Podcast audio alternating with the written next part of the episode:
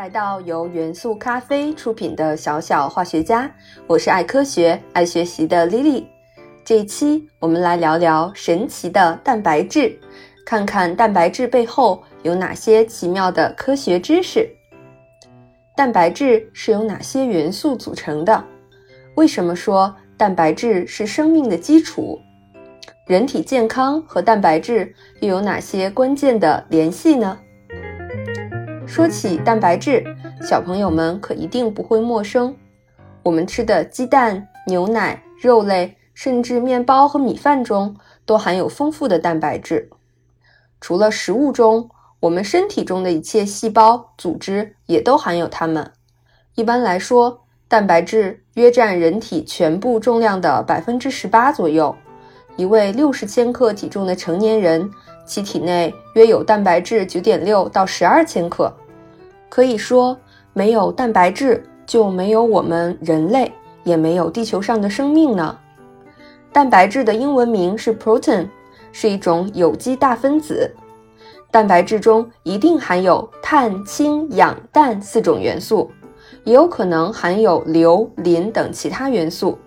这些元素在蛋白质中的组成百分比约为碳百分之五十，氧百分之二十三。氮百分之十六，氢百分之七，硫最多含有百分之三，以及其他占比极小的微量元素。因为一切蛋白质中都含有氮元素，且各种蛋白质的含氮量基本上是接近的，平均值是在百分之十六。所以有一个有趣的知识点和大家科普，叫做蛋白质常数。那么什么是蛋白质常数呢？就是在任何生物体样本中，例如一块牛肉或者是一个鸡蛋，如果有一克氮元素的存在，就表示大约有六点二五克的蛋白质的存在。六点二五就被称为蛋白质常数啦。氨基酸是蛋白质的基本组成单位。蛋白质是以氨基酸用脱水缩合的方式形成的多肽链，再由一条或多条多肽链按照其特定的方式结合而成的高分子化合物。蛋白质分子上的氨基酸的序列和由此形成的立体结构，构成了蛋白质结构的多样性。蛋白质具有一级、二级、三级、四级结构。蛋白质分子的结构决定了它的功能。我们通过食物摄入的蛋白质，在体内经过消化，被水解成氨基酸之后，才会被人体吸收，合成人体所需的蛋白质。因此，食物中蛋白质的质量以及各种必需和非必需氨基酸的比例，关系到我们人体蛋白质的合成。尤其在婴幼儿生长发育的关键时期，应该多吃富含必需氨基酸的优良蛋白质食品，如奶制品、蛋类、鱼类和肉类等。蛋白质分子在受到外界的一些物理和化学因素的影响后，分子的肽链虽不断裂，但其天然的立体结构遭到破坏或改变，从而导致蛋白质生物活性的丧失和其他物理化学的变化。这一现象称之为蛋白质的变性。引起蛋白质变性的主要原因有温度、酸碱度、化学溶剂等等。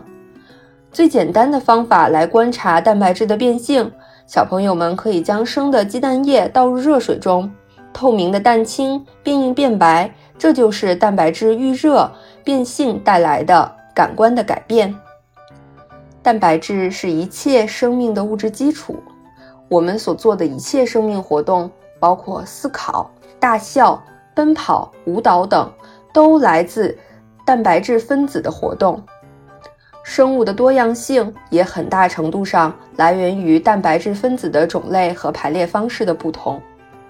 人体的毛发、皮肤、肌肉、骨骼、内脏、大脑、血液、神经、内分泌等组织器官，都是由蛋白质组成的。由于人体的身体是由百兆亿个细胞组成，它们处于不停的衰老、死亡、新生的新陈代谢过程中，所以也需要人们源源不断的通过食物来摄入、吸收蛋白质，来供它们利用。不同种类的蛋白质在人体内有着不同的功能。鼎鼎大名的血红蛋白是人体血液中负责输送氧的载体蛋白，对维持人体的正常生命活动至关重要。还有人体免疫系统产生的免疫球蛋白，也称之为抗体，是人体抵御外界病原体的天然军队。在身体蛋白质供应充足时，能够在必要的时候快速由免疫细胞来产生，帮助人体抵抗疾病。构成人体必需的催化和调节功能的各种酶也是蛋白质，在酶充足时，相应的生化反应就会顺利的进行，我们人体就会感到精力充沛，不易生病。还有一种非常重要的蛋白质——胶原蛋白，它是人类和其他哺乳动物体内最常见的蛋白质，占人体总蛋白质含量的百分之二十五到百分之三十五之间。胶原蛋白纤维支撑着人体的组织，加上胶原蛋白是支持细胞和细胞外基质的主要成分。胶原蛋白和角蛋白可以赋予皮肤力量、防水和弹性。胶原蛋白的丢失是我们人类产生皱纹的主要原因。人体中胶原蛋白的含量会随着年龄的增长而逐渐下降，而且还会因为吸烟、日晒。或者是其他的氧化反应而遭到破坏。蛋白质既然这么重要，我们要如何正确的补充蛋白质呢？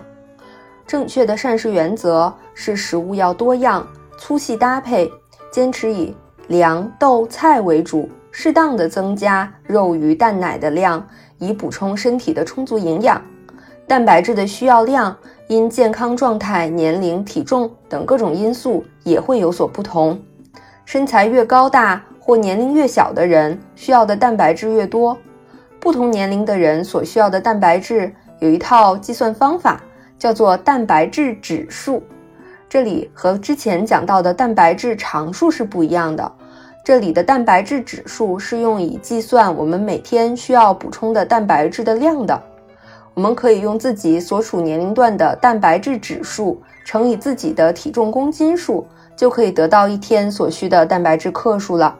例如，体重五十公斤的成年人，年龄三十三岁，他的蛋白质指数是零点七九，那么零点七九乘以五十就等于三十九点五克，这就是他一天所需要的蛋白质的量。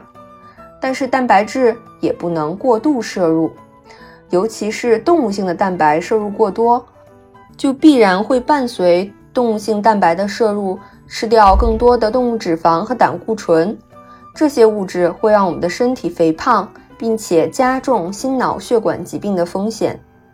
人体摄入的过量的蛋白质会增加代谢的负担，而且在分解和代谢蛋白质的过程中，需要消耗人体大量的水分，从而也会加重肾脏的负担。所以，蛋白质重要，但是也不可以摄入过量。最后，我们来简要的回顾一下蛋白质的发现历史。这是一段非常漫长的历史。在1820年，布拉孔诺发现甘氨酸和亮氨酸，这是最初被鉴定为蛋白质成分的氨基酸。到了19世纪末，科学家们已经逐渐了解到蛋白质主要是由氨基酸组成的了。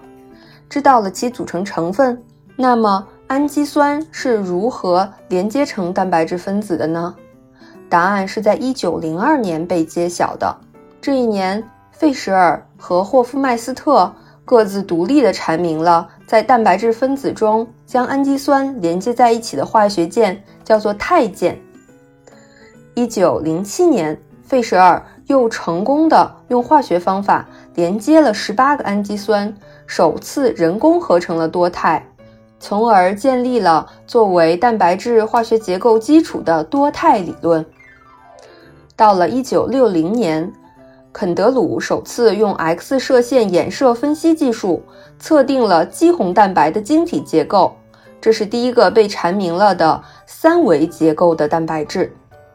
到了1965年，中国的科学工作者用化学合成的方法合成了结晶的牛胰岛素。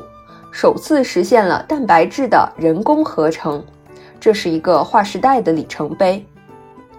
从1820年到今天，已经两百多年过去了。如今，在生物科技领域，关于蛋白质的研究工作依旧如火如荼地进行着。蛋白质就像人类认识生命起源、探索疾病预防、遗传基因、生物进化等未知领域的一把神奇的钥匙。就在刚刚过去的二零二零年十月七日，二零二零年诺贝尔化学奖正式揭晓，法国科学家艾玛纽埃勒沙尔庞杰和美国科学家珍妮佛安妮道德纳获得了这一奖项。以表彰其发现了一种基因编辑方法，俗称基因剪刀。而在基因剪刀的发现过程中，最关键的就是发现了一种 CAS9 蛋白的活性，能够抑制 tRNA-RNA 这一科学事实。小朋友们是不是觉得有一点深奥难懂？不过没关系，元素咖啡会在近期制作一期特别节目，为大朋友和小朋友们仔细讲解。二零二零年诺贝尔化学奖的故事。下一次，当朋友们在餐桌上看到鸡蛋、牛奶、肉制品的时候，就知道吃掉它们、喝掉它们，有利于吸收足够的蛋白质和营养元素，这样我们的身体才能够壮壮的哦。好了，今天的小小化学家就到这里。我是爱科学、爱学习的 Lily，小小化学家。由元素咖啡出品，喜马拉雅独家播出，期待你的喜欢，喜欢请点击关注哦，我们下期见。